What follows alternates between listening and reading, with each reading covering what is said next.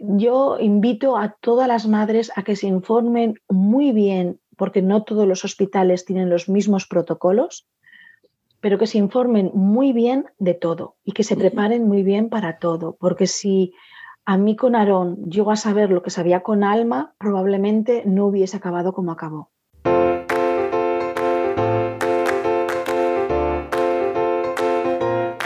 Hola, hola, esto es Planeta Parto, el podcast en el que hablo con mujeres sobre sus relatos de parto y la manera única en la que alumbraron a su bebé. Aquí vas a descubrir un mundo de relatos positivos y empoderadores sobre el parto yo soy tu anfitriona, Isabel Anthony, médico de formación, emprendedora, mamá de tres fabulosos niños y activista a favor del parto respetado. Acompáñame cada semana y descubre cómo también tú puedes parir a tu primer o siguiente hijo sin miedo y sin dolor.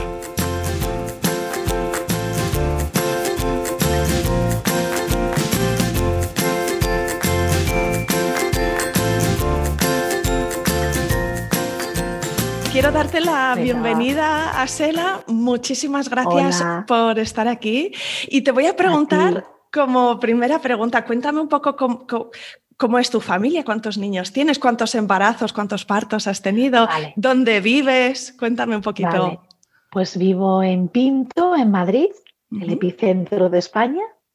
Eh, he tenido tres embarazos, tengo dos hijos y yo soy una coneja.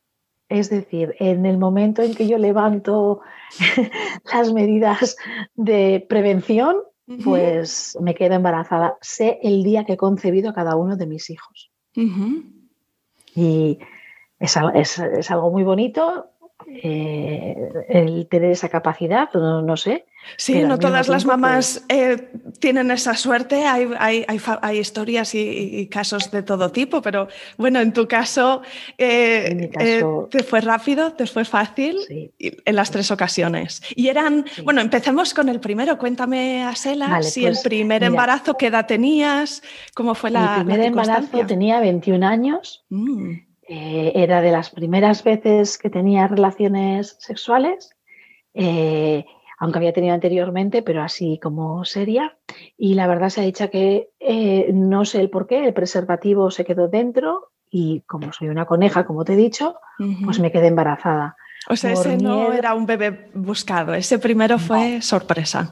Sí. la ignorancia, la juventud, todo, miedos, o sea, el todo, pues aborté tan sumamente pronto que yo creo que no tenía ni el mes y fue muy duro porque cuando fui al hospital, mm, mm, esto fue en Francia porque yo estudié allí durante una temporada, eh, me mandaron a una, máquina donde se viese eh, más amplificado eh, el bebé y el bebé era un punto amplificado ni se sabe cuántas veces, ¿vale?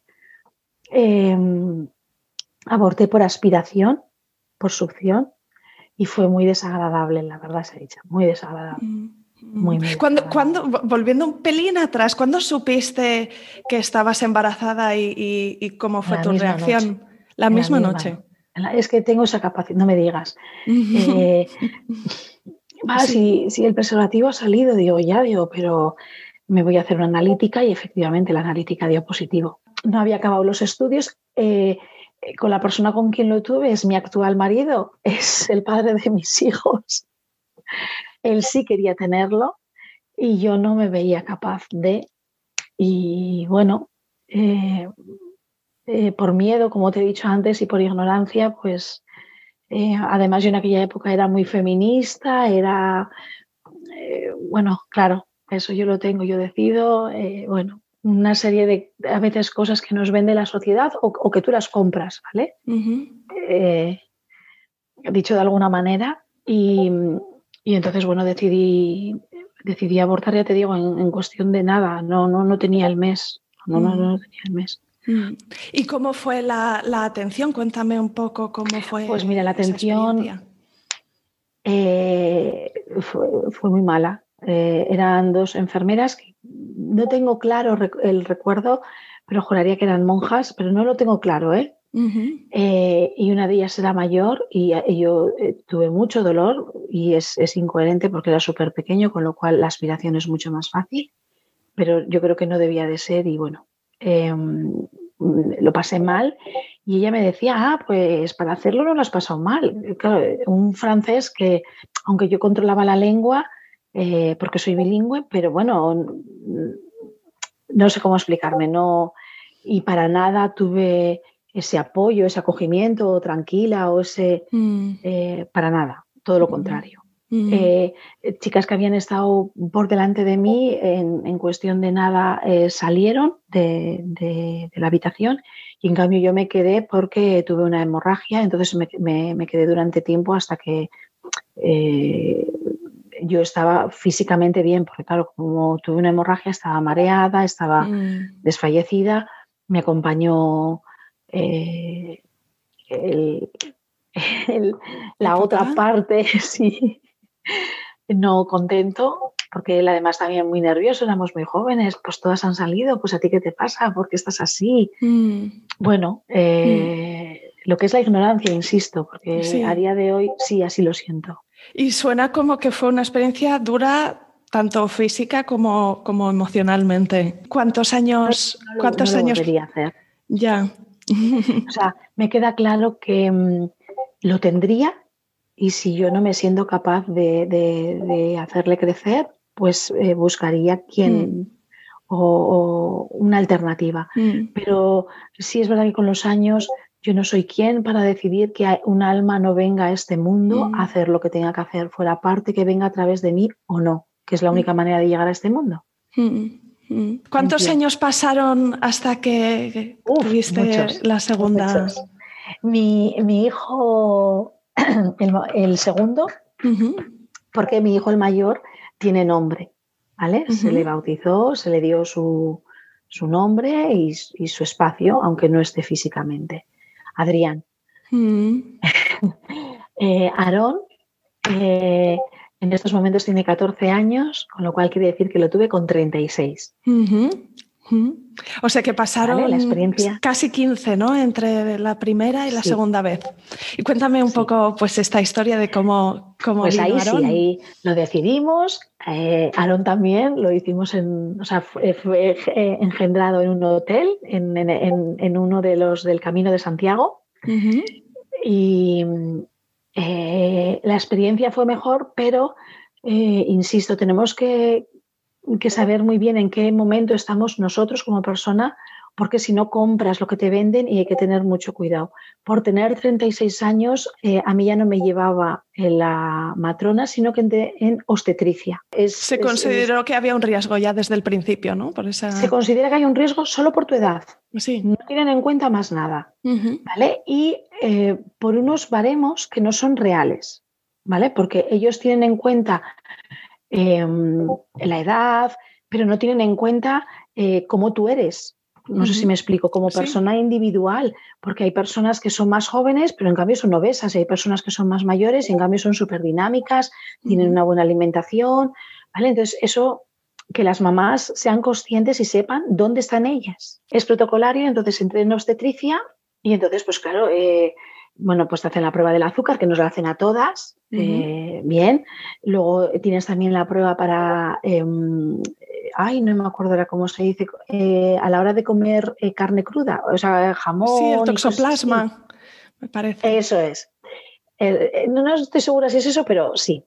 Y, y luego me invitaban y me empujaban muy mucho a hacerme em, ay, ¿cómo se dice? Cuando te perforan la miocentesis. Entonces yo había firmado todos los papeles de la miocentesis y eh, aquí en mi pueblo, en, Pinto, entré en una tienda de, que son las brujas del iris y cuando yo me marchaba de la tienda, así a lo lejos, oigo a una de las mujeres que dice a la otra, oh, si esta chica no confía en la vida, ¿cómo quiere que la vida confíe en ella?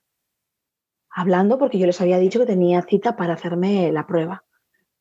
Y me venía para mi casa y, retumbaban esas palabras en mi cabeza y no pude por más que darme la vuelta, volver a la tienda y decir, oye, perdona, ¿qué es lo que has dicho cuando yo salía? Entonces me dice, mm, eh, mm, si tú no crees en, lo que te va a llegar, ¿no? En, lo que está preparado para ti, ¿cómo crees que la vida va a estar eh, de acuerdo en dártelo? Y no me digas por qué. Eh, después de la conversación que tuve con ella, llegué a casa y me leí la parte de atrás de hacerte la prueba, ¿vale? Que no nos la solemos leer. Cuando vi todas las contraindicaciones y que si ocurre algo, ellos no, se hacen responsables, es decir, está dentro de los posibles de la prueba. Decidí no hacérmela. Como no me la hacía, o sea, yo vivo sola aquí con mi marido, mi familia es del País Vasco y la de mi marido, aunque son gallegos, viven toda en Francia. Eh, habíamos decidido en un puente para que él pudiera asistirme porque tienes que estar cuatro días de reposo absoluto cuando te hacen la prueba para que no se para minimizar las posibilidades de un aborto eh, no deseado. Entonces, como no, no me la hacía y era el puente de diciembre, pues nos fuimos al País Vasco a ver a mi familia. Y gracias a eso pude ver a mi padre vivo antes de fallecer. Mm de manera inesperada, porque lo de mi mm. padre fue una parada cardiorrespiratoria y esa fue una gran lección que me dio la vida y que me sirvió para mi tercera hija. Ahora nos, ahora nos contarás. Pero vamos a seguir entonces con Aaron, con, tu embarazo. ¿Cómo te encontraste?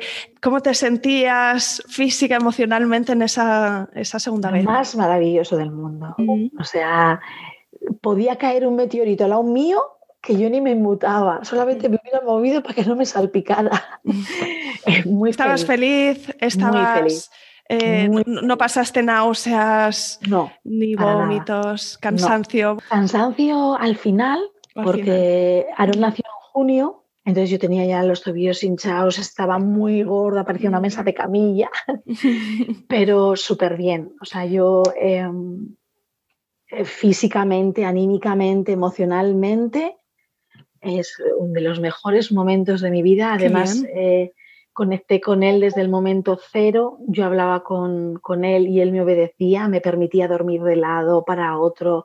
Maravilloso. Y cuéntame, Asela, ¿cuándo empezaste a pensar en el parto? Y, cuéntame si hiciste algo para prepararte, si tiraste de algún libro, de alguna amiga, de, tu madre. ¿Cómo empezaste a meterte en ese pues, mundo? Una gran, una gran pregunta. Pues viva otra vez mi ignorancia, aunque tuviera 36 años pues yo entendía que todo iba a salir fenomenal, todo iba a salir fenomenal porque todas damos salud, porque entendemos que es algo natural, porque no tiene por qué pasar nada, porque mm. tal, porque cual.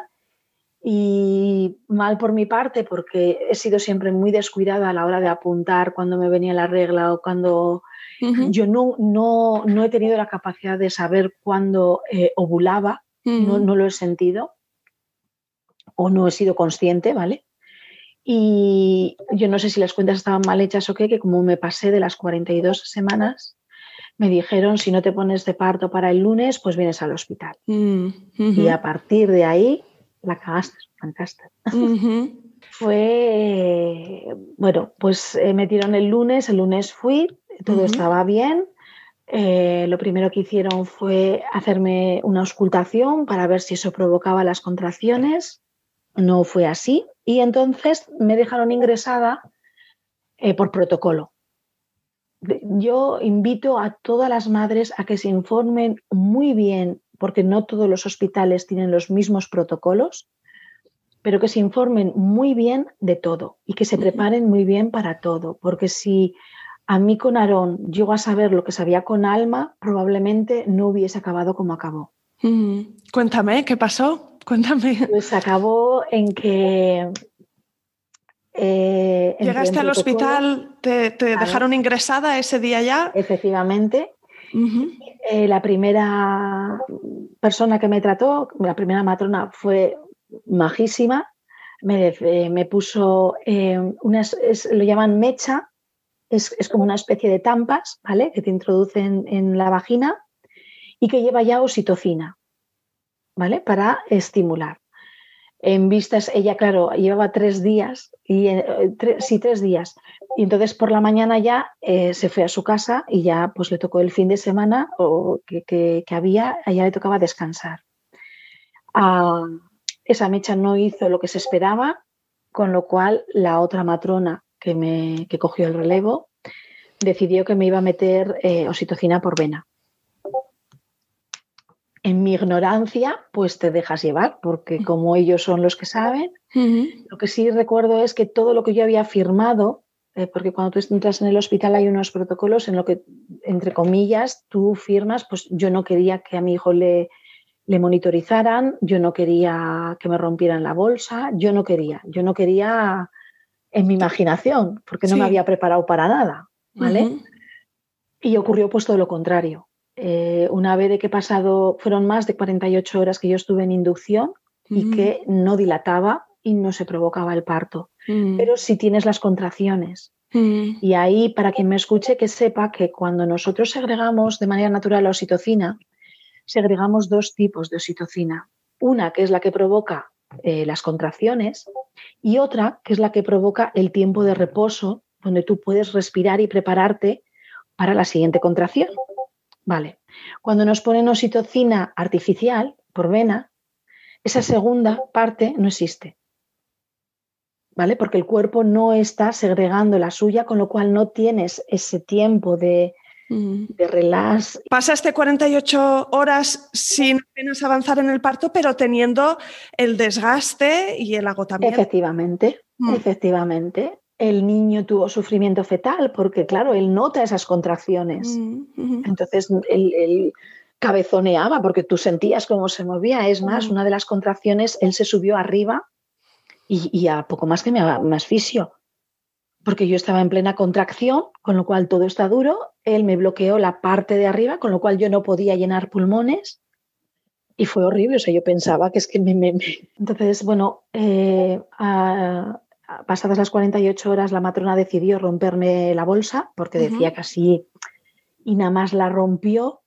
Ella misma se arrepintió porque sus palabras fueron, ay Señor, limpia no cristalina por el agua. Mm. Entonces yo estoy segura que estaban mal hechas las cuentas. Yo estoy segura que calculamos mal, ellos o yo, o los dos. Y bueno, eh, después, claro, eh, cuando te rompen las aguas te ponen unos cinturones para monitorizar y tener controlado las, los latidos del corazón del bebé. Y a las 12 de la noche, es decir, yo estuve casi tres días, si te das cuenta, a las 12 de la noche eh, perdieron los latidos del corazón y en cuestión de segundos, claro, yo no era consciente porque yo no tenía el monitor, eso lo tienen ellos en, en su sala, ¿sabes? No en la mía. Aparecieron 11 personas epidural, encima, claro, riñéndote porque tienes que estar quieta, pero yo tenía las contracciones, o sea, fue eh, muy complejo todo y fue cesárea de urgencia. Cesárea de urgencia donde eh, cuando llegas a quirófano, porque tú tienes el cuerpo dormido, pero tú estás... Eh, despierta, sí, consciente tu mente funciona. Y entonces oigo la voz de un hombre, que era el doctor, porque no les ves, ¿vale? Tienes como una... Eh, tú estás tumbada y tienes como un cuadrado de una eh, sábana o de una tela delante tuyo, entonces tú a ellos no les ves. Entonces oigo a un hombre y a una chica. Y el hombre dice, bueno, pues como dices que nunca te dejo, venga, pues hoy eh, haces tú la cesárea, hoy cortas tú. ¿Vale? Así de primer plato. Eso es lo que oyes tú, exacto. Eso es lo que oigo. Y entonces me digo, ojo, es una chica y empiezo a agarrarme a que es una chica. Digo, bueno, pues como es una chica va a ser más cuidadosa, va a tener más mimo. Y yo en, ese mental mío y de repente oigo, pero mujer de Dios, antes de cortar, mira dónde cortas. Y ahí ya me vine abajo. Entre que mi padre había fallecido entre, y entonces ahí aclamé a mi padre, digo, mira, si estás arriba, si me oyes, si ves, si existe, si hay algo y alguien se tiene que ir hoy de aquí, pues que si alguien sea yo y que este niño que lo críe quien sea, pero que tire para adelante. Y bueno, al final nació, no lo vi, se lo llevaron porque lo tienen que limpiar, lo tienen que mirar si las vías respiratorias están despejadas o no. Yo lo vi más tarde que mi marido. O sea, mi marido vio a mi hijo antes que yo. ¿Vale? Y, yo estaba llorando y llorando, un, o sea, un lloro sin llanto. O sea, se te caen las lágrimas eh, no entendía nada, eh, fue, fue complejo, fue complejo. Además, cuando sales de ahí vas a la sala de recuperación, en la sala de recuperación no te dan agua y, tú lo único que necesitas es agua después de, imagínate todo el tiempo que te he dicho que he estado con contracciones, eh, fue, fue complejo. Mm. Y claro, decías antes que, no te habías preparado, hablabas de esa ignorancia, de, haber entrado con, con, la convicción inicial de que iba a ser fácil y natural. A posteriori, ¿qué, es lo que habrías querido saber o qué es lo que habrías querido hacer distinto en esa ocasión? Pues si yo me hubiese preparado, eh, yo hubiera podido negociar con mm. ellos. Mm. Eh, si, los latidos, si en un primer momento, o sea, antes de entrar en protocolo, porque que seamos conscientes que en cuanto entramos en protocolo no tenemos ni voz ni voto. A partir de ahí ya deciden ellos. Y como me decían a mí, decidimos por el pro de la vida del bebé, no la mía. ¿eh? Eso te lo dejan bien claro. Que es en pro a la, nueva vida, no en pro a la vida de la mamá. O sea, si tienen que elegir, ya, no sé si me explico. Sí, pero yo siempre que escucho esto digo que injusto es decirle a la madre esto como si ella no quisiera poner por encima de todo la vida de su bebé. De alguna forma es, es una forma indirecta de descontar la responsabilidad, el sentido de responsabilidad de la mamá. Es como nosotros vamos a defender, ya, ya, y yo también, que estoy aquí la primera interesada, ¿no? Pues lo vas a entender muy bien además con, con lo de Alma, porque ya verás que la negociación, bueno, eh, luego, luego te lo cuento, pero vale. ¿qué me hubiera gustado aquí saber? Pues que podía haber negociado con ellos. Que si las constantes vitales eran buenas, aunque, aunque se suponía que yo estaba en las 42 semanas, eh, el bebé estaba bien. Que si yo tenía líquidos, si yo no había perdido aguas, si yo no había perdido ni siquiera el tapón, ¿vale? Eh, el tapón es como una mucosidad que hay, que muchas mamás cuando lo pierden piensan que ya han entrado en parto y no, están en, vías de, hmm. pero todavía sí, es una señal, pero no es inmediata. Bueno, entonces, pero ves, esa ignorancia, son cosas que normalmente las madres, o, entre mujeres, o yo al menos, no, hemos hablado entre nosotras de hmm. normal. Y pues yo hubiera podido negociar, hubiera podido hmm. decirles, bueno, eh, si queréis eh, mirar, pues cada, me vengo a la tarde o me vengo a la noche, no imponerme, ¿vale? Porque mm. no son momentos para discutir, pero sí negociar. Si, si, vemos que hay líquidos, si vemos que los latidos del corazón están bien, vamos a darle una oportunidad, vamos a mm. esperar, ¿vale? Hubiera podido negociar y eh, le hubiera dado tiempo a él a entrar en ese proceso. Entonces, eh, mi hijo no tuvo la oportunidad de decidir porque se le obligó. Y yo ahora cuando hablan de em, partos a la carta, sobre todo cuando vas a clínicas privadas porque la madre trabaja o porque el padre no sé qué, o, me parece, es una opinión personal, por supuesto, respeto lo de todo el mundo, pero me parece, no lo voy a poner ni nombre. Mm, pero me da muchísimo respeto. Y cuéntame, porque decías que estabas tan, tan triste ¿no? cuando, cuando nació tu bebé y llorando. ¿Cómo fue ese periodo posterior? ¿no? ¿En algún momento cogiste tu bebé? ¿Cómo te sentiste cuando lo tenías? Y también cómo eh. superaste esa, esa, tristeza, esa sensación. Fíjate, más que de tristeza es eh, impotencia. Mm, más que tristeza es impotencia, porque tú ya no controlas nada. O sea, em, eh, o sea se, me cayó un mundo porque todo lo que yo no quería es lo que nos tocó vivir. Hmm. Todo lo que yo no quería ni para mí ni para él es lo que nos tocó vivir. O sea, el que a él le monotorizaran quiere decir que le clavaron, ¿vale? Aquí en la cabeza, eh, una pequeña pila, ¿vale? Que tiene unos pinchitos. O sea, es, luego cuando tú le ves, le ves la herida. Que se, para poder eh, de manera eléctrica tener es, el control de, de, su corazón, que de hecho él se lo arrancó. O sea, cuando eh, dejaron de oír su corazón no fue porque él tuviera ningún problema, fue porque no paraba de moverse y se, arrancó. Ya. Entonces, vivir es como, o sea, cómo se siente alguien cuando le toca vivir lo que con, lo que sabe o con la conciencia que tiene decide no querer vivirlo. Pues mm. igual me tocó vivirlo precisamente porque yo iba de, pues yo esto no, pues esto tampoco, pues sí, cariño. Entonces, no fue tristeza, fue impotencia de no poder hacer nada, de no poder cambiar nada, de estar mm. metida dentro de, mm, de, un engranaje donde, además que recuerdo que tuve que firmar una cosa y, claro, como tenía la vía, eh, después de 48 horas mi mano no tenía fuerza casi para sujetar el boli. Y me dice la enfermera, bueno, no importa, si no puedes firmar, haz una X. Y, le digo, o sea, o firmo este papel con mi firma o usted se lleva el papel sin firmar, pues deberá. O sea, con una X no, no, porque esa X es para sobreguardar el hospital, no sé si mm. para, sobreguardar bueno, una posible denuncia. Mm. Entonces, eh, es, desagradable en ese sentido y de eso no solemos hablar y mm. de eso no se...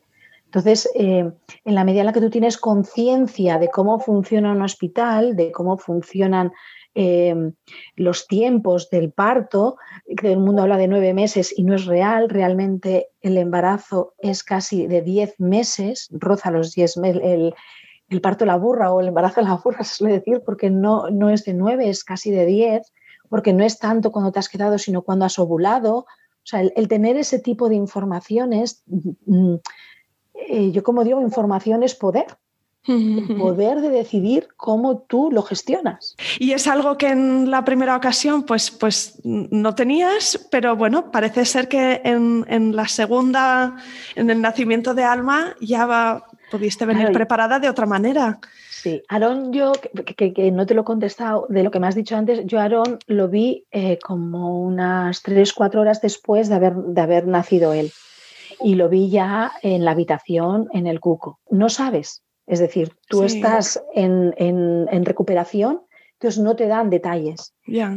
Son, o sea, los que se han llevado al bebé para atenderle es, un equipo. Es el equipo de Y los que efectivamente, y los que te están atendiendo a ti es otro equipo. Y no siempre hay comunicación entre ellos, o al menos en aquel momento y en mi experiencia. ¿vale? Mm, entonces luego cuando le vi, pues maravilloso. Mm.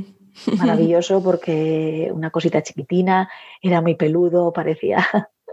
Tenía unas patillas de Curro Jiménez que no sé Fue una experiencia, o sea, luego verle muy bonita. Como había nacido por cesárea y no había sufrido el, pasar por el pasaje, pues tenía un color de melocotón de piel, era guapísimo, era una maravilla. Además, las enfermeras se pensaban que era una chica. Entonces, muy bien. A partir de ahí, luego, muy bien. Es cierto que no le pude lactar, eh, bueno, para que veas, me vino la, lactancia pasado mes y medio. ¿Anda? Sí, le estuve dando calostro. Él no perdía, no perdía peso, pero no cogía. Y cuando ya me vino la leche, o sea, era, bueno, y se me olvida, eh, los entuertos, que a mí no me habían hablado de los entuertos, y cuando los tuve les decía que viene el segundo. Bueno, yo es que pensaba que estaba otra vez de parto y les decía que, vienen dos y no se han enterado y se reían mucho las enfermeras. ¿Cómo nadie me lo ha contado, esto? ¿no? ¿Por, qué, por, qué me, ¿Por qué me duele? ¿Esto es normal? No lo sé. Efectivamente. Y en cuanto te dicen que es normal, ya estás tranquila, pero cuando te ha pillado por sorpresa es que de hecho esa sensación de que viene otro y... Sí, sí, Y yo, yo además, ya que venía otro y yo ya estaba dilatada, por Dios que lo saquen, que no tenga que volver otra vez a cesárea. O sea, estas cosas raras. Sí, sí, sí. El caso es que eh, cuando me vino la leche, me vino que era crema.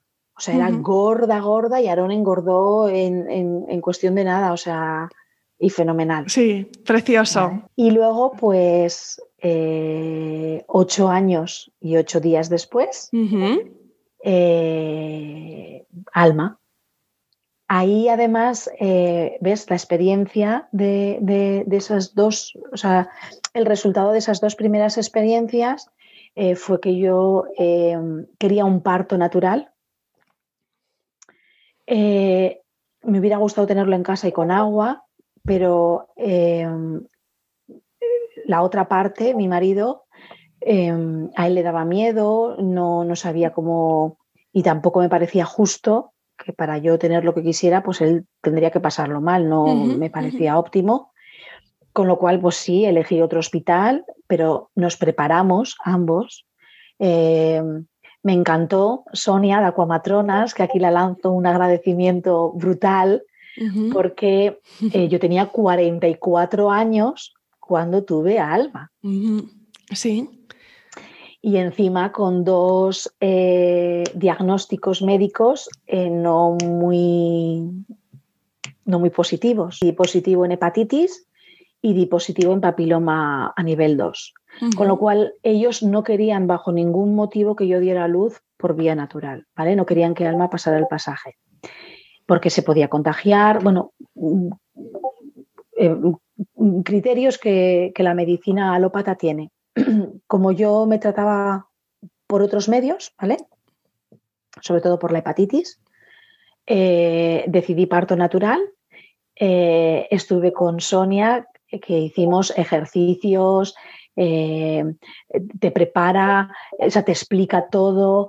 lo que más recuerdo es la clase con el esqueleto, y con un muñeco bebé, lo más parecido y lo más en, tamaño y en todo a, un feto real y cómo vas viendo eh, eh, todo, todo, el proceso que hace él y el proceso que hace tu cuerpo. Cómo las caderas se rotan, ¿vale? Que nos dicen que los huesos no se mueven, no es real, los huesos tienen una mínima elasticidad, pero tienen una elasticidad. Em, y bueno, eso eh, cuando ya estuve, bueno, hice ejercicios con la pelota. Sí, sí, sí. Pero cuéntame también, Asela, ¿cuándo, cuando, cómo decidiste que, que ese, ese, tercero iba a ser un, iba a ser natural, ese segundo parto iba a ser natural? Pues, ¿Lo tuviste eh, claro desde el principio? Sí, o, ¿sí? vale. O sea que después de la primera experiencia, supongo que fue cuando supiste que estabas embarazada, ya lo tuviste claro. Mira, y empezaste a buscar. Eh, la verdad se ha dicho que fue eh, una serie de, circunstancias, ¿no? Eh, mi marido se fue de vacaciones, yo dejé de fumar y hice un ayuno de siete días con agua, ¿vale? Porque quería bajar los niveles de dopamina del cerebro y poder percibir la vida desde otro, desde otro nivel. Y fue volver él de, vacaciones y decirle, creo que es momento de un segundo. Mm. y pues eh, tenía claro, era diferente todo. Mm. Eh, um, a partir de ahí yo ya estuve buscando, contacté con Sonia de Parla para, para hacer el, el, proceso con ellos, pero me decían, no, no, todavía es muy pronto, espérate. Claro, yo ya con lo que había vivido, digo, ¿cómo que pronto? No, no, no, hay que prepararse desde el momento pero eh, conocí lo que es el sistema de las doulas, entonces no sabía que existían, bendiciones de mujeres. Eh, durante un tiempo me hubiese gustado ser doula porque es muy bonito que una mujer em, con, muchas experiencias, ya sean propias o de acompañamiento, te acompañe por eso, porque esas dudas, esos miedos, esas incertidumbres eh, te, las, las, las, va a, allanar. Lo que te va a permitir estar tranquila, estar en paz, lo que te va a pedir, permitir pues, tener un embarazo mucho, mucho mejor. Entonces, sí, sí, me preparé de, pues en, cuanto me dijo, ya puedes, pues ahí está yo. Y elegiste un hospital diferente, sabiendo que diferentes hospitales tienen distintos protocolos. Sí. Vale, ¿y, y cómo, cómo se fue desencadenando el parto? Pues ¿En qué semana llegó Alma? No sé si se esperó pues hasta el final. sí, sí, sí. Ella, ella esperó hasta el final y además es que lo recuerdo perfectamente porque eran las 12 de la noche. Fui a meterme a la cama y digo, ay, por favor, no me lo puedo creer, me he meado. Pues me levanto de la cama a todo correr y me doy cuenta de que no. Claro, yo no sabía lo que era eso. Había roto aguas, había roto el tapón y había roto aguas. Y claro, pues como ya sabía cómo funciona el organismo, eh, esperé el máximo para ir al hospital. Sí. ¿vale? Em, tuve la gran suerte de que me acompañaron tanto en la distancia como en cercanía dos amigas, eh, Maribel y Belinda, que me apetece nombrarlas porque eh, creo que todo no hubiera sido igual si ellas no, no hubiesen estado. Belinda cogió el coche y se vino a mi casa eh, lo que estuve haciendo pues, fue eh, botar en la pelota. Como ya me habían explicado todos los ejercicios que tenía que hacer para dar a, ese momento, pues los fui haciendo. Cuando ya las contracciones eran ya muy seguidas, eh, pues me invitaron a que me fuera vistiendo y que fuéramos yendo al hospital. Ya lo teníamos todo preparado, llevé mi pelota porque no quería utilizar una del hospital. Llegado al hospital, también que, que lo sepan, aunque tú ya sabes a lo que vas, aunque tú estás preparada entre comillas, eh, nuestro cuerpo es, un laboratorio súper inteligente. Mm. Entonces, eh, yo tenía ya las contracciones muy seguidas, pero en el momento de llegar al hospital tú ya sabes lo que va después y los nervios hacen que las contracciones vuelvan a distanciarse. Entonces me quedé... esto es muy normal. Sí, que, puede, que, muchas mamás pueden pensar, ¿qué pasa? ¿Esto, esto algo va mal? No, otra vez no, no, va mal. Es así. Es, normal, es ese equilibrio de hormonas, ¿no? La adrenalina del viaje y también de llegar al hospital. Eso es. Sí, sí, sí. Sí, sí, sí, te mandan para casa. Sí, sí, sí, sí.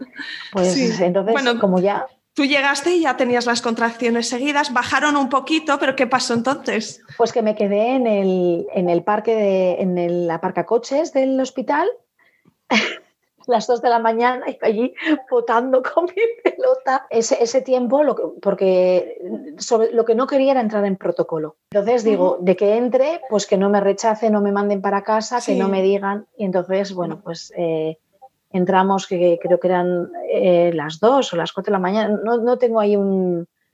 Sí. Creo que eran las casi las cuatro de la mañana. Entramos me dijeron que eran un poco espaciadas, pero que veían que sí, que ya estaba dilatada y que sí estaba en proceso. Que me faltaba un poquito, pero que sí, que me recibían, con lo cual me dieron habitación, subimos a la habitación y bueno, pues en la habitación, eh, una cosa que quiero decir es que a mi marido le enseñaron a ser mi anestesia, porque a mí las contracciones me venían de riñones en vez de barriga, ¿vale? Entonces, eh, para cuando la barriga se contraía, yo ya no tenía dolor porque el dolor me venía primero en la zona de atrás, en la zona de los riñones, donde nos ponemos las manos, las, embarazadas cuando estamos cansadas nos ponemos así las manos atrás y es, ¡ay, cansada estoy! Pues el calor de nuestras manos da calor a los riñones y es verdad que nos, recargamos un poquito. Pues a él le enseñaron a hincarme los nudillos en esa zona y es como una anestesia. Eh, yo me ponía, me apoyaba en la pared y me decía, ay, anestesiame, y él venía y pues eh, me, me, hincaba los nudillos y eso me permitía eh, en, los momentos de esas contracciones, que no todas son iguales, ¿vale? Que luego ya, según se va avanzando, casi todas las contracciones tienen la misma intensidad y son iguales, pero anteriormente unas son más fuertes, otras no. No sé cuál es tu experiencia, la mía fue esa.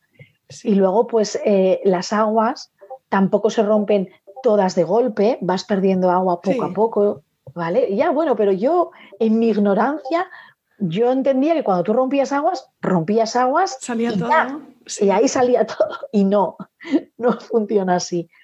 Entonces, eh, era muy gracioso porque no sé por qué él y yo teníamos un afán tremendo por limpiar las aguas que, que yo iba soltando en la habitación. Es más, cuando vinieron las enfermeras decían, pero no estabas de parto, sí, pero como diciendo, sí, sí, no hay nada sucio, o sea, no es que lo hemos estado limpiando, dice, pero ¿qué nos contáis? que no, que ya sabemos lo que es y a lo que viene. y eh, sobre las 8 de la mañana ya las contracciones eran muy fuertes y ya me bajaron a paritón. Vale, o sea que hasta aquí ningún tipo de intervención más que esa ayuda extra de tu marido con los nudillos que, te daba eh, esa calma que necesitabas. Ninguna intervención hasta aquí. ¿Y, cómo continúa la cosa? Pues la cosa continúa muy bien. Eh, pude negociar con la enfermera, pude negociar con el ginecólogo, que a toda costa me quería poner una vía y yo no les dejé. Sí. Pero usted no sabe lo que es una vía. Digo, no, porque lo sé, no os dejo. No quiero que en un momento dado usted me diga que entro en protocolo y haga lo que yo no quiero. Entonces, negociamos y me puso una palomilla, pero no está conectada a nada, simplemente por si acaso. Entonces decidí que no quería epidural y eh, fui haciendo los movimientos que me había explicado eh, Sonia para el parto. Entonces, de repente estaba a cuatro patas, de repente estaba eh, hacia arriba y hacía como si subiera escaleras, de repente me ponía de lado. Recuerdo que la matrona que me tocó decía, yo no he visto a nadie moverse tanto en una camilla. Fue muy divertido. Cuando se me olvidaba, me lo recordaba mi marido. Eh, fue muy bonito, la verdad. En un momento dado, eh, le digo a la matrona, de ojo, creo que mi bebé ha pasado el primer pasaje digo, ¿puedo notarlo? Y me mira toda incrédula y me dice, no, dice, bueno, por poder, no sé, dice, ¿me dejas que te osculte? Y digo, por supuesto. Entonces em, me dio mano y me dice, oye, que sepas que sí, que has empezado, tienen que pasar tres pasajes, son como tres anillas, que, tres anillos en concreto que pasamos, y el, más eh, crítico, entre comillas, por lo del esquileno, es, el último, por, mm, eh, por cómo acaba la columna, y por cómo ellos tienen que hacer ese doblez, que es como una doble curva, pero noté cómo Alma pasó los tres anillos y vamos, eh, le dije a José, mm, digo, José, ya viene. me dice, no, no, es una cosa negra que se está moviendo. Digo, José, eso es la cabeza. avisó a la, a, la matrona que vino a tocorrer que tampoco se creía que podía estar ya, ya. y, nada, estuvo muy bien. Eh, lo que sí pedía lo último fue el gas de la risa.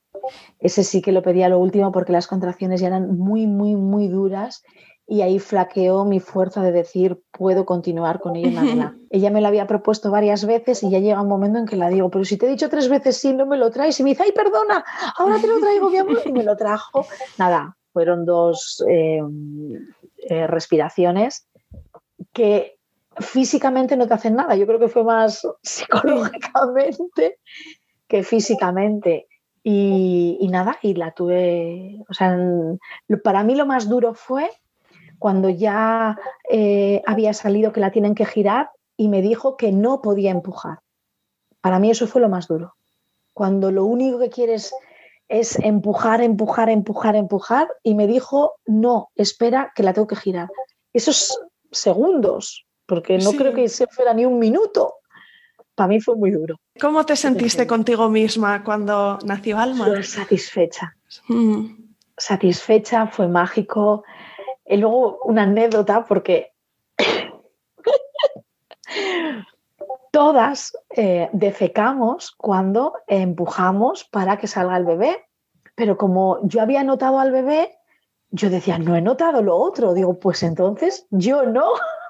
Y no pude por más que preguntarle a la enfermera y me mira y me dice, pero ¿me lo estás diciendo en serio?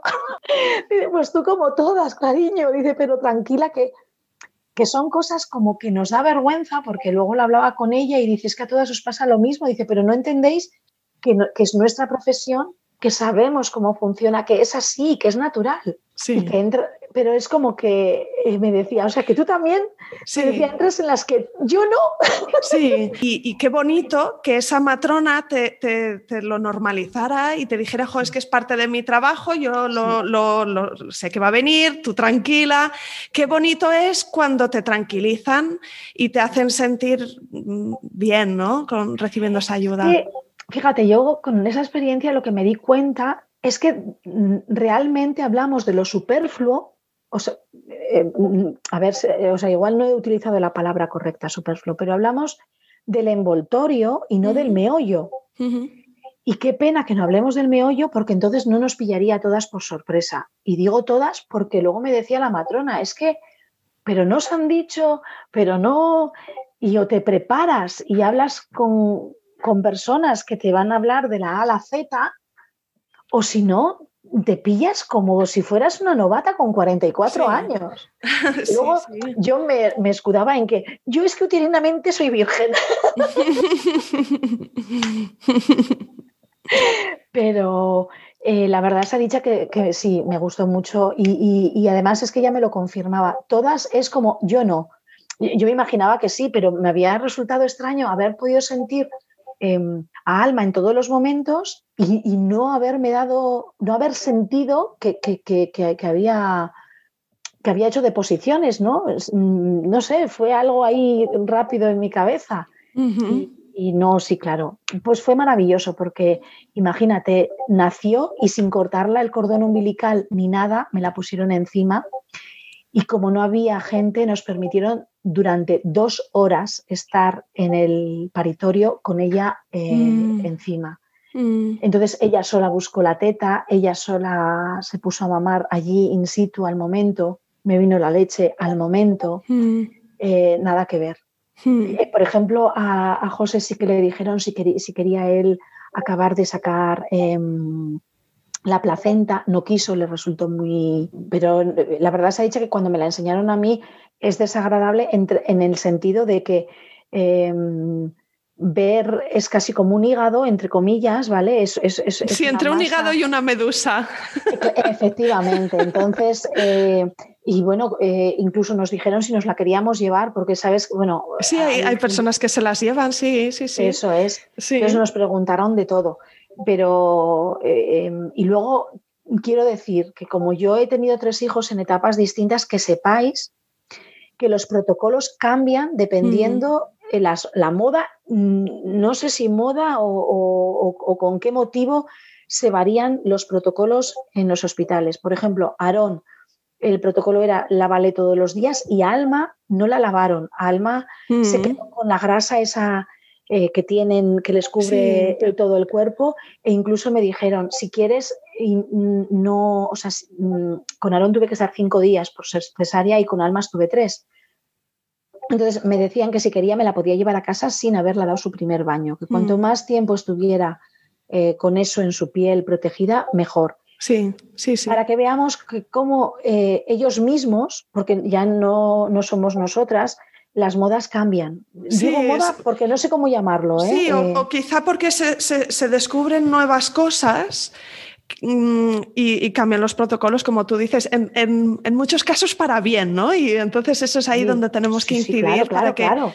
Sí, Pero a mí me resultó, me resultó curioso en que era como, eh, o sea, podemos percibir eso como que en vez de una evolución es una involución, porque eso ya se hacía antiguamente. Antiguamente al bebé simplemente se le empapaba, se le quitaba eh, los restos que pudiera haber de, ni siquiera es de sangre, es de la misma placenta, le limpiaban la carita y punto. Y se le dejaba ahí. Hmm. No sé si me explico, no se le bañaba. Sí, sí, sí. Entonces eh, me gustó el, eh, y me dijo, y si quieres no lavarla, es simplemente con, con, con un trapito húmedo eh, justo en la carita, las manitas, que es lo que va a estar al aire, libre, y me pareció maravilloso, claro que sí. Cuando digo que no escucha a nadie, es decir, escucha todo y no compres nada. Eh, ten sentido crítico, ¿no? Eh, ten información para poder tener sentido crítico. Pero luego manéjala tú. No, cuando digo no compres nada, es decir, son posibilidades, pero la tuya no sabes cuál es. Entonces la tuya créala tú. Eh, yo para la medicina, en mi último embarazo, tenía todas las papeletas de todo la vida y por haber y nada bonito. Yo... Tener un parto muy intervenido, desde luego, ¿no? Por, la edad, por, los diagnósticos que tuviste, porque habías tenido una cesárea previa. Efectivamente, por todo. Yo tenía unas convicciones, yo me preparé, yo me cuidé. Es cierto que no lo hice como ellos entendían, no les hubiera gustado, pero al final lo que importa es el resultado y el resultado fue óptimo. Pero eso mm, he aprendido en la vida que es para todo, es decir, tú tienes que hacer tu crecimiento personal va a influir, es decir, lo que tú hagas hoy influye en lo que tú vives mañana. Entonces, em, las diría, escucha lo que te dice tu abuela, tu madre, tu tía, tu amiga, pero no compres nada. Luego tú haz tu propio mejunje o tu propia pócima mágica, que es la que va a servir para ti, única y exclusivamente para ti. Entonces, eh, yo, por ejemplo, a mi madre le estoy muy agradecida porque con Aarón, si no llega a ser por mi madre, Aarón no hubiera sido lactante. Mm. Aarón lo hubiéramos acabado metiendo biberón porque en, cuando yo iba al centro de salud, me decían, es que, vale, el niño no pierde, pero es que no coge, pero es que no coge, pues métale un biberón. Y mi madre me decía, si le metes un biberón, olvídate, no, no va a tener fuerza a la hora de chuparte y, y, no, y no va a generar que, que, que, tú tengas leche. Pero gracias al tesón de mi madre, a, su apoyo, a, a estar ahí, a, a, decirme tranquila, confía, como me decía la brujita, confía en la vida, eh, Aarón, ya te digo, luego fue fenomenal, pero y los dos han tenido más o menos eh, casi un año de lactancia. Mm. Mm. Qué bien, Asela, pues, pues mil millones de gracias por compartir conmigo tu historia. No sé si hay alguna última cosa que te gustaría comentar con respecto a, a, esta experiencia vital tan importante. Mira, mucha gente cuando decidí tener alma por vía natural, me decían, pero chica, vaya ganas de sufrir con todo lo que hay ahora. Y mi mm. contestación era, mm. igual hace falta tener una cesárea de urgencia para apreciar un parto natural. Eh, claro, la experiencia de cada uno es la de cada uno, la mía es la mía. Eh, no tienen por qué pasarle nada de lo que yo he contado, absolutamente nada. Pero lo que sí les digo es que para que ellas vivan lo que sí quieren vivir, e empiecen a prepararse desde el momento cero. Se mitifica mucho las cosas y una cosa es lo que la gente dice, lo que la gente tal, otra cosa es la idea que tú tienes en la cabeza y otra cosa es la realidad que vives. Entonces, sí, yo estoy súper agradecida de haber tenido un apoyo que me sostuvo y gracias a eso mi tercera hija, una maravilla.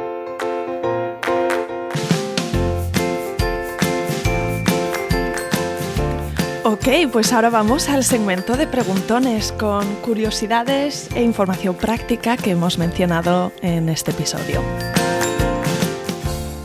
Asel ha comentado un montón de conceptos y vamos a ver hasta dónde llegamos. Así que vamos a ir por orden cronológico. Asela ha mencionado la amniocentesis y puedes estar pensando, ¿qué es una amniocentesis?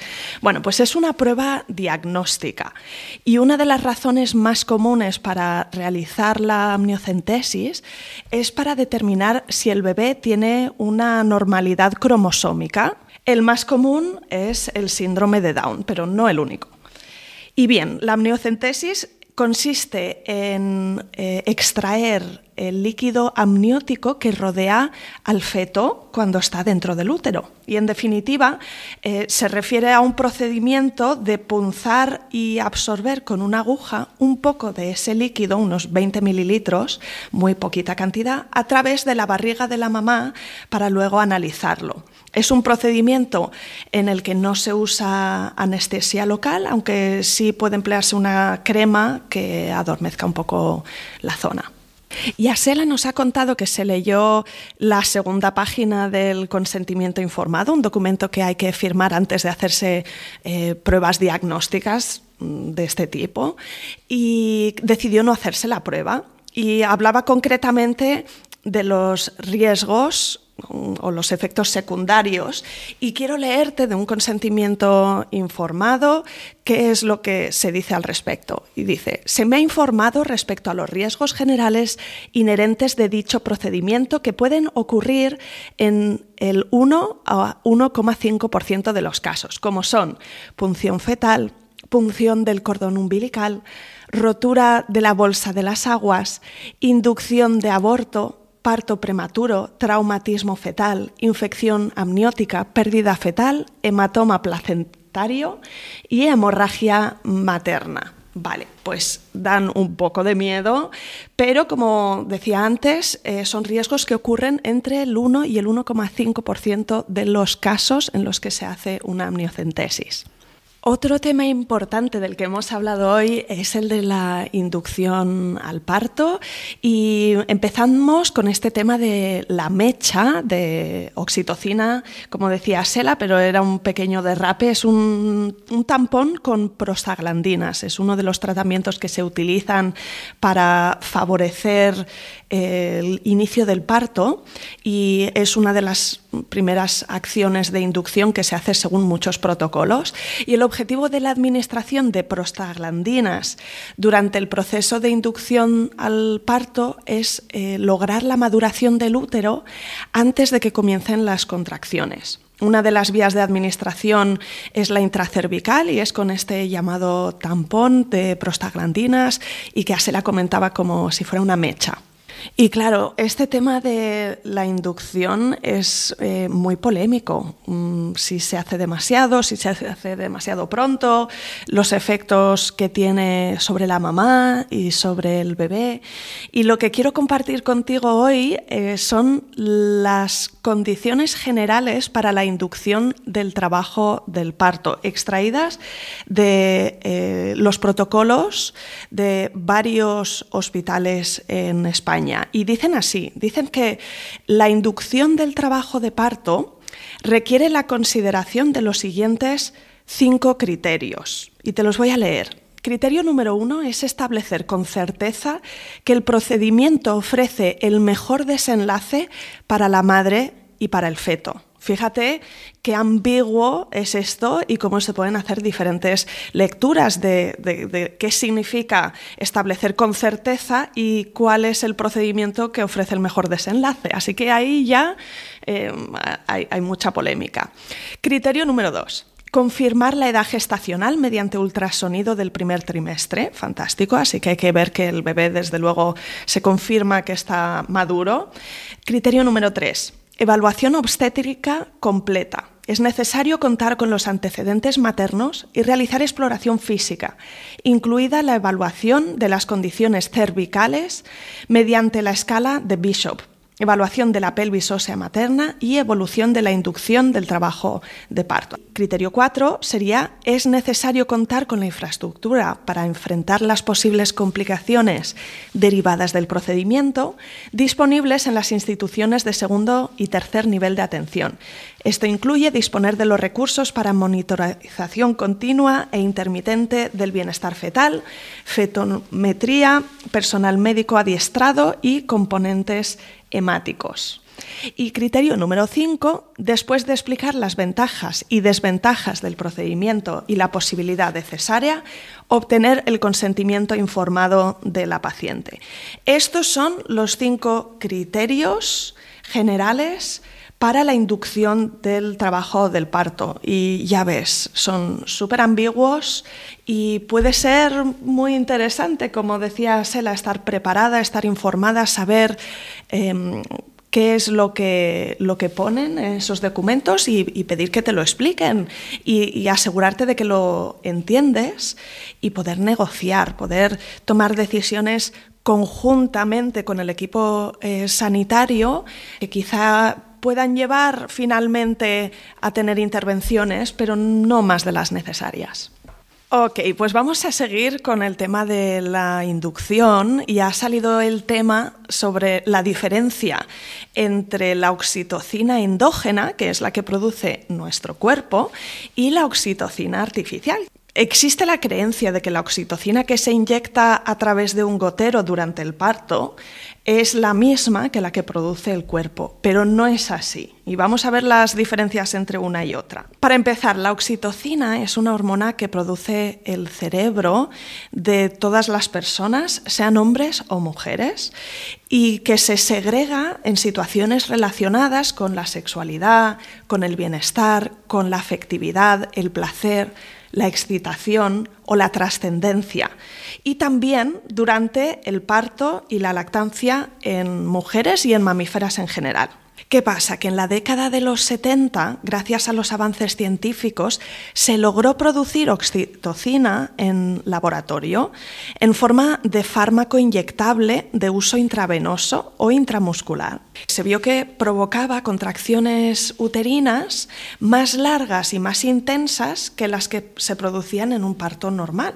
Y se, pensaba que serían mejores, que serían más eficaces. Y por eso empezó a inyectarse en todas las mujeres que estaban en partos hospitalarios en casi todo el mundo. Sin embargo, solo recientemente, por, el hecho que se ha estudiado em, y que hay evidencia científica, hemos comprendido que la cadena de intervenciones que se unen a este nuevo modelo de atención médica hospitalaria con intervenciones ha supuesto un riesgo importante para, la salud mm, y el bienestar físico y emocional tanto de la mujer como del bebé. ¿Sí? cuando se aplica a todos los partos normales. Entonces, ¿cuáles son las diferencias entre la oxitocina natural, endógena, y la oxitocina artificial? Diferentes puntos. En primer lugar, ritmo y duración de las contracciones. La oxitocina sintética se introduce a través de, la vena, ¿no? Te ponen una vía cuando llegas al hospital y, se administra a través de la vía, directamente a la sangre y de forma continua.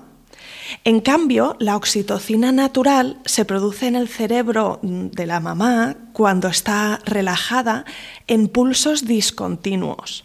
En este caso, la contracción del útero es menos potente y menos prolongada, dándole a la mamá y al bebé también un respiro entre contracción y contracción. Además, cuando la mujer lleva anestesia epidural, las dosis de oxitocina artificial pueden ser mayores sin que ella note más dolor, con lo cual en ocasiones se usan unas cantidades muy importantes de oxitocina artificial para que el parto sea más rápido, pero más rápido no es sinónimo de mejor, sobre todo si pensamos que el bebé necesita su tiempo para recuperarse de las contracciones y recibir oxígeno y glucosa entre contracción y contracción y poder descender mm, de forma fluida por el canal del parto ¿sí? Y también la mamá se beneficia de esos descansos entre contracción y contracción porque cuando es una oxitocina natural se segrega con pulsos discontinuos. Eso es un punto, pero también hay más diferencias. Hablemos de la percepción del dolor y la sensación de bienestar. Pues esta es otra diferencia importante entre los dos tipos de oxitocina, porque la oxitocina natural se produce en el cerebro acompañada de opioides endógenos y de endorfinas, que son sustancias que sirven como analgésico, que dan bienestar, que disminuyen la percepción del dolor, em, te hacen sentir bien. Y de esa forma, la mamá cuando tiene esa oxitocina natural está como, como en un trance, como está en el planeta parto. ¿sí? En cambio, la mujer de parto con contracciones fuertes producidas por oxitocina artificial sin endorfinas percibe mayor dolor y tiene más dificultad para vivirlo como un proceso saludable. Es una gran diferencia, una diferencia importante. También, más diferencias entre una y otra, pues estarían en relación con el impacto que tienen en el bebé durante y después del parto. Recientemente, estudios científicos han alertado sobre el uso de oxitocina artificial, ya que influye en los reflejos primarios y puede dificultar el inicio de la lactancia. Y además, como último punto, la oxitocina natural tiene una función importantísima en el vínculo entre la madre y el hijo. Y la oxitocina sintética no atraviesa la barrera cerebral, así que no ayuda a la creación de ese vínculo afectivo normal em, normal en los mamíferos tras el nacimiento. La oxitocina natural es la hormona del, amor y la oxitocina artificial no consigue pasar esa barrera y por tanto no favorece ese sentimiento de amor a primera vista entre la madre y el hijo a nivel químico. Todo esto son diferencias importantes que es interesante tener en cuenta. Vale, más preguntones. Pues la siguiente pregunta sería ¿qué es la FPP? Y te voy a dar una pista. La FPP es la fecha probable de parto y normalmente la fecha probable de parto se calcula por medio de la fecha de la última menstruación y la adición a esta de, de 280 días o 40 semanas. ¿sí? Así que se parte de la fecha de la última menstruación y se añaden 280 días o 40 semanas. Si alguna vez has estado embarazada y has ido a visitar a la matrona, esa primera visita, pues tienen como una, una redecita con un calendario y te preguntan cuál era la fecha de tu última menstruación y a partir de ahí les da una fecha probable de parto.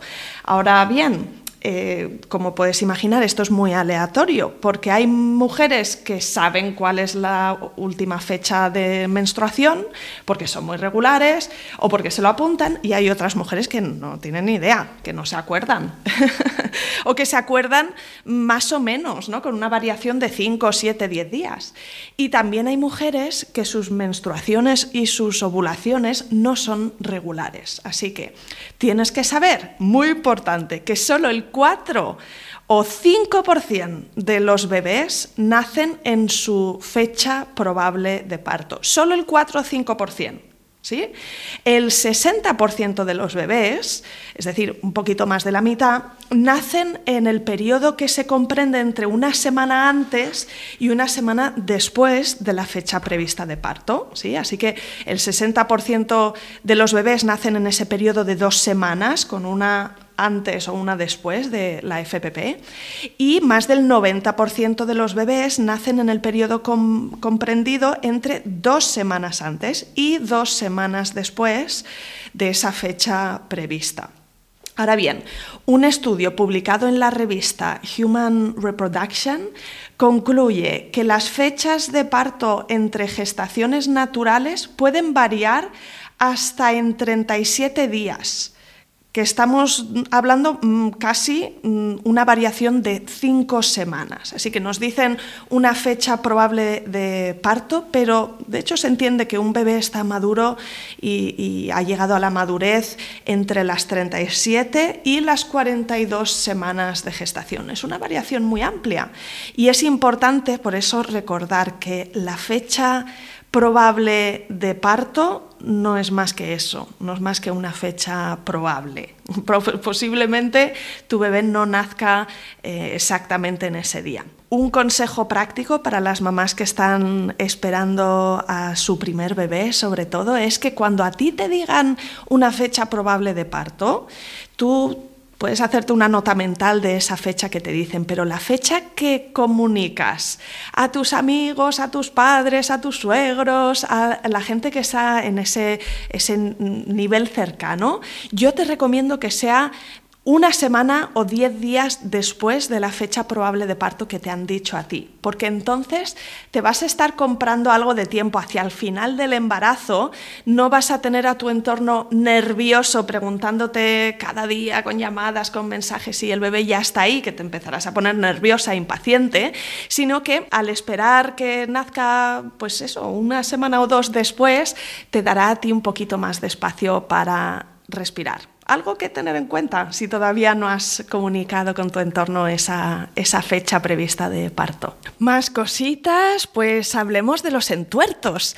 ¿Qué son los entuertos? Bueno, pues los entuertos son contracciones uterinas bastante potentes que ocurren en el posparto, que tienen como objetivo reducir la matriz a su tamaño normal y colapsar los vasos sanguíneos sangrantes que han quedado en el lugar donde estaba la placenta. Entonces, esto a menudo es algo que no sabes, ¿no? Tú estás en el, eh, eh, pariendo a tu bebé y tú solo estás pensando en tu bebé y sale tu bebé y tú crees que ya ha terminado todo. Bueno, pues mm, sí, pero no exactamente. Todavía tiene que salir la placenta y saldrá después de un ratito con unas contracciones que también son dolorosas. A lo mejor te piensas que va a venir un segundo bebé y, no, no es así. Em, es la placenta. Pero además de eso, los entuertos suelen mm, durar entre 24 y 48 horas después del parto, eh, pero pueden durar hasta una semana después del parto. Y el útero tarda en recuperar su tamaño anterior, entre 20 y 40 días, pero son en esos primeros días donde notas unas contracciones fuertes que son súper importantes, pues para mm, colapsar los vasos sanguíneos y empezar a devolver todo, toda tu naturaleza a su posición original. Y estos entuertos suelen ocurrir sobre todo si estás dando el pecho a tu bebé, si das, eh, haces lactancia materna, pues van a ir en sintonía con darle la teta porque segregas oxitocina y te vas a doblar del dolor. Pero tranquila, porque es normal y porque se pasa después de pocos días. Ok, otro tema divertido sobre el embarazo y es este que comentaba Sela, ¿no? la elasticidad de los huesos, el hecho de que bueno, nuestro cuerpo es una pasada y en el embarazo se producen un montón de cambios para, para, bueno, para que podamos producir un bebé dentro de nosotros y también facilitar que ese bebé salga. Entonces, no, se trata exactamente de, rotación, o sea, de elasticidad de los huesos, pero sí de una ligera rotación y un movimiento que hay en los ligamentos entre los huesos, sí que, sí que son más elásticos durante el embarazo y durante el parto. Entonces, claro, a ti quizá te puede sorprender que a medida que crece tu barriga, pues también eres cada vez más flexible. Y si nunca has hecho yoga, eh, pues eh, durante el embarazo es un gran momento porque, porque la flexibilidad del cuerpo aumenta. Y es por la relaxina, que es una hormona que está destinada a hacer que tu parto sea más fácil. Es una hormona, la relaxina, que inhibe la producción de colágeno y eh, esto hace que los ligamentos que unen nuestros huesos sean más elásticos. Y claro, si haces cualquier clase de preparación al parto, pues vas a saber que la pelvis, que es el canal por donde pasa el parto, no está formado por un único hueso, sino por varios huesos que están conectados por ligamentos. Entonces es fantástico que cuando el bebé va a pasar por el canal del parto, pues que mm, haya un poco de movilidad, esa elasticidad que nos da la relaxina es súper importante para un parto natural. Y Asela, además de hablarnos de esta elasticidad, pues ha mencionado em, los tres anillos, ¿no? o, ese primer eh, pasaje que ella sentía como su bebé iba descendiendo. Y se llaman los tres estrechos, ¿sí?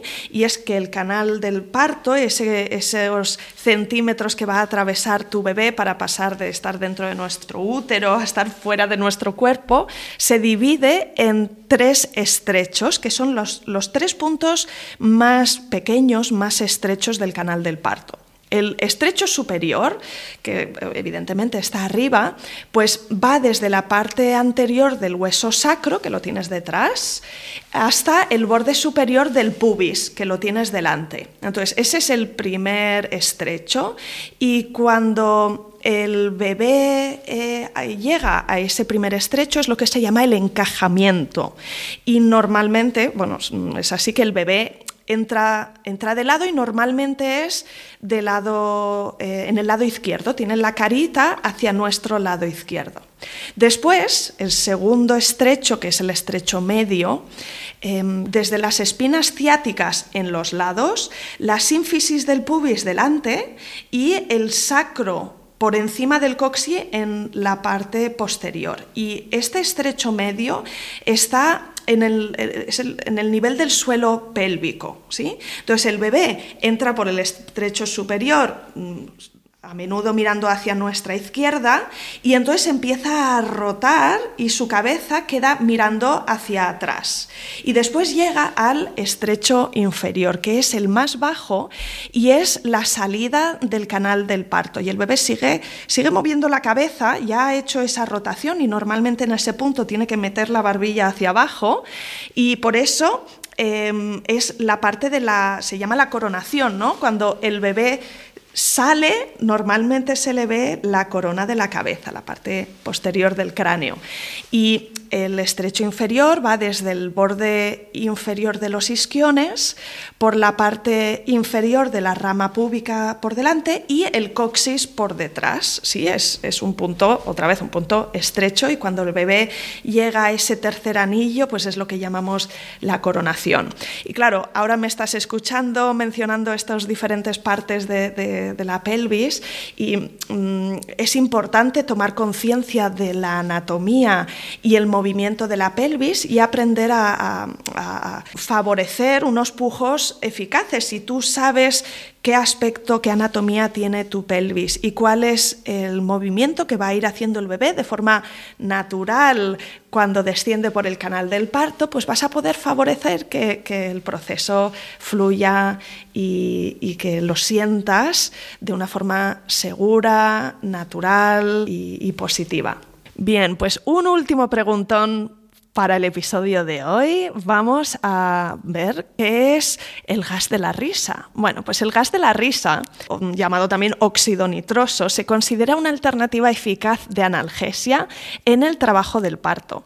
Su administración al 50% con oxígeno se realiza de manera habitual en países como Inglaterra, Canadá, Australia, Finlandia y Suecia, que describen su utilización eh, como técnica analgésica en un 40-60% de los partos. Sin embargo, en España sigue siendo bastante desconocido en este contexto tanto para las mujeres embarazadas como para los profesionales de la obstetricia. Si tienes curiosidad y quieres saber cuáles son los niveles de seguridad y de disponibilidad del óxido nitroso en tu hospital de referencia, pues puedes preguntar por ello a la matrona o al equipo de asistencia que te atienda en el parto. Muy bien, pues eso es todo por hoy, pero espero que te haya encantado tanto como para mí ha sido un gusto realizarlo. Y quiero decirte, por favor, acompáñame cada semana para escuchar más relatos inspiradores en el podcast Planeta Parto. Si todavía no te has suscrito al podcast, por favor hazlo para no perderte ningún episodio. Y te invito también a unirte a mi comunidad en mi web planetaparto.es. Nos vemos la semana que viene.